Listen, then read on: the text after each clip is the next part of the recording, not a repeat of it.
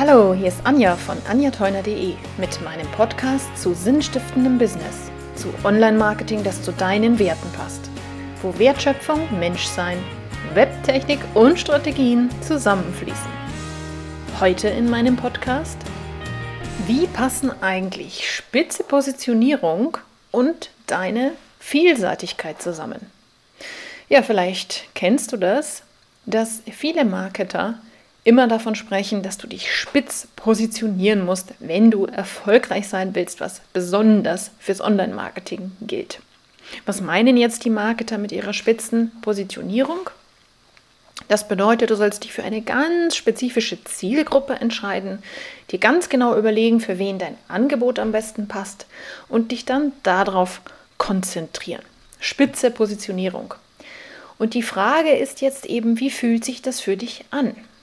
Wenn es dir so geht wie mir, dass du eigentlich ein ziemlich vielseitiger Mensch bist, dann wirst du möglicherweise feststellen, dass du gar nicht so richtig viel Lust hast, dich spitz zu positionieren. Das heißt, du hast vielleicht verschiedenste Zielgruppen, mit denen du arbeitest oder die unterscheiden sich. Und dann ähm, hast du möglicherweise einen inneren Widerstand, wenn dir jemand sagt, ja, jetzt musst du dich aber leider entscheiden, weil wenn du dich nicht spitz positionierst, dann wird es alles nichts. Das heißt, dann hast du bewusst oder unbewusst dich schon mal im Prinzip dieser Botschaft verschlossen und denkst dir, nee, eigentlich will ich das gar nicht so. Dann denkst du dir vielleicht, naja, aber das ist doch total langweilig, ja, wenn ich das nur für eine einzige Zielgruppe mache. Das heißt, du möchtest dich dann nicht selber einengen. Ja, du empfindest die spitze Positionierung möglicherweise als Beschränkung. Du hast den Wunsch, dich mehr zu entfalten und auch für verschiedene Menschen da zu sein und nicht immer das Gleiche zu machen.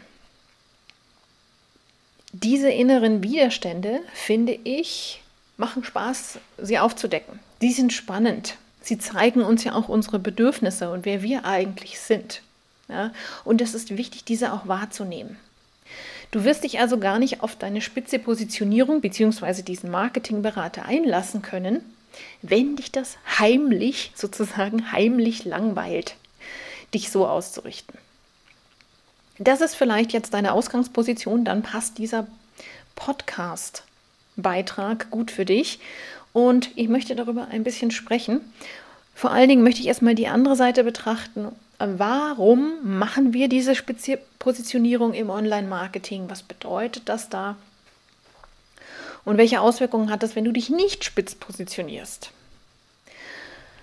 Ja, einfach zusammengefasst ist es so, in dem Moment, wo du versuchst, eine Kampagne da draußen zu machen. Damit meine ich zum Beispiel, du schaltest vielleicht eine Werbeanzeige, du äh, erstellst ein Angebot, was man bei dir frei herunterladen kann, so ein kleines PDF vielleicht, ein sogenanntes Freebie oder du schreibst Blogartikel und so weiter und so weiter. Also deine Marketingaktivitäten wenn du die nicht gut zuspitzt, dann hast du die große Gefahr, dass sich eigentlich niemand so ganz richtig angesprochen fühlt. Ja? Weil wenn du am liebsten da wärst für Privatpersonen und Mütter und Unternehmer und dann auch noch Studenten und dann auch Businessmenschen, dann wird es schwierig, weil die Menschen nicht mehr erkennen können, dass du genau zu ihnen passt.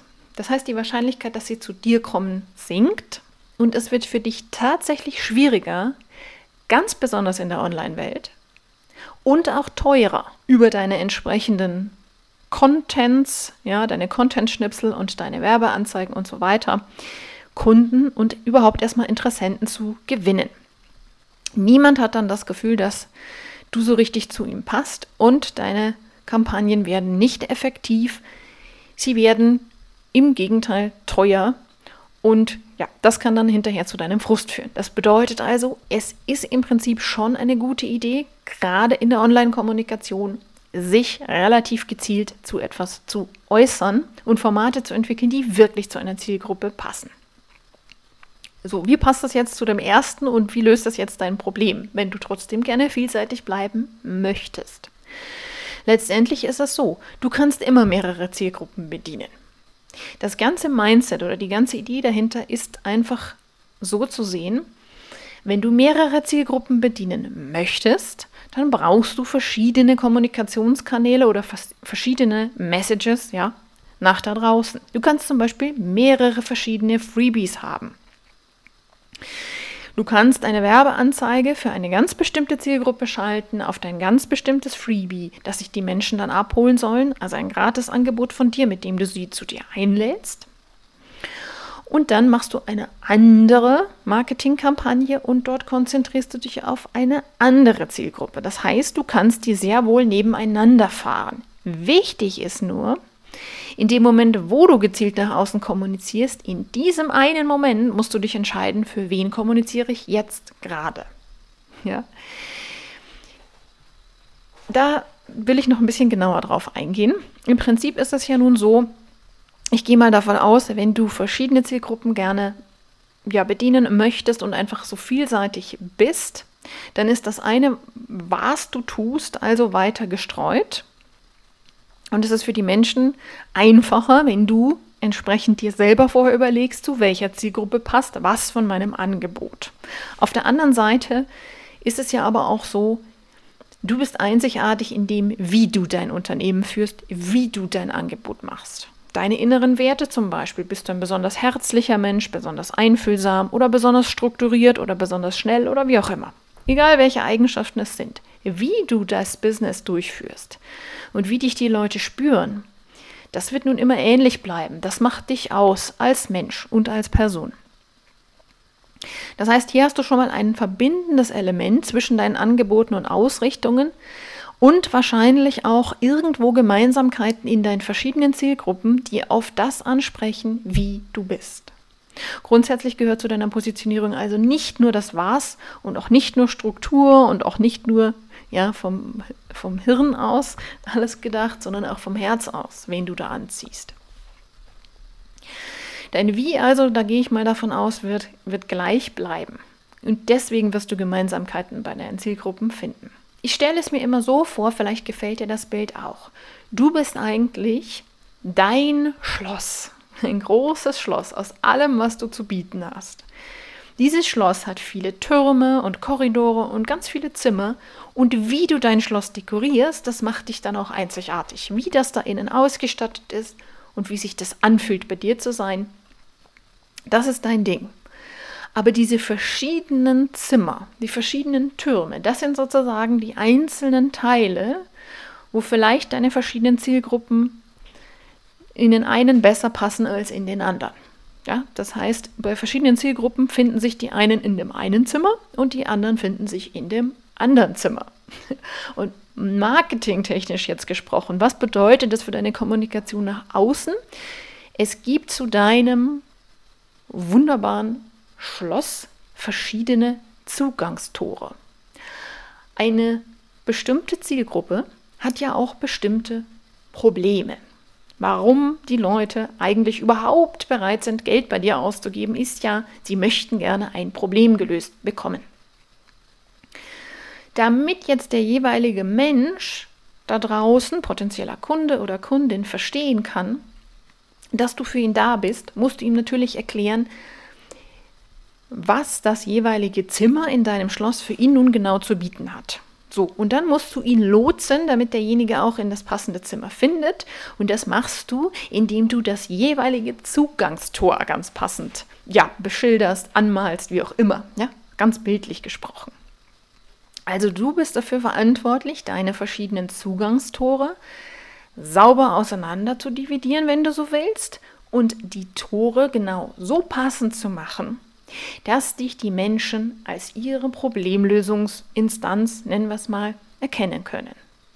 Und dann, je nachdem, wo die an deinem Schloss eben ankommen, wo du sie einlädst und wie du das machst, geleitest du sie dann in das jeweilige Zimmer, wo sie dann ihr Angebot finden.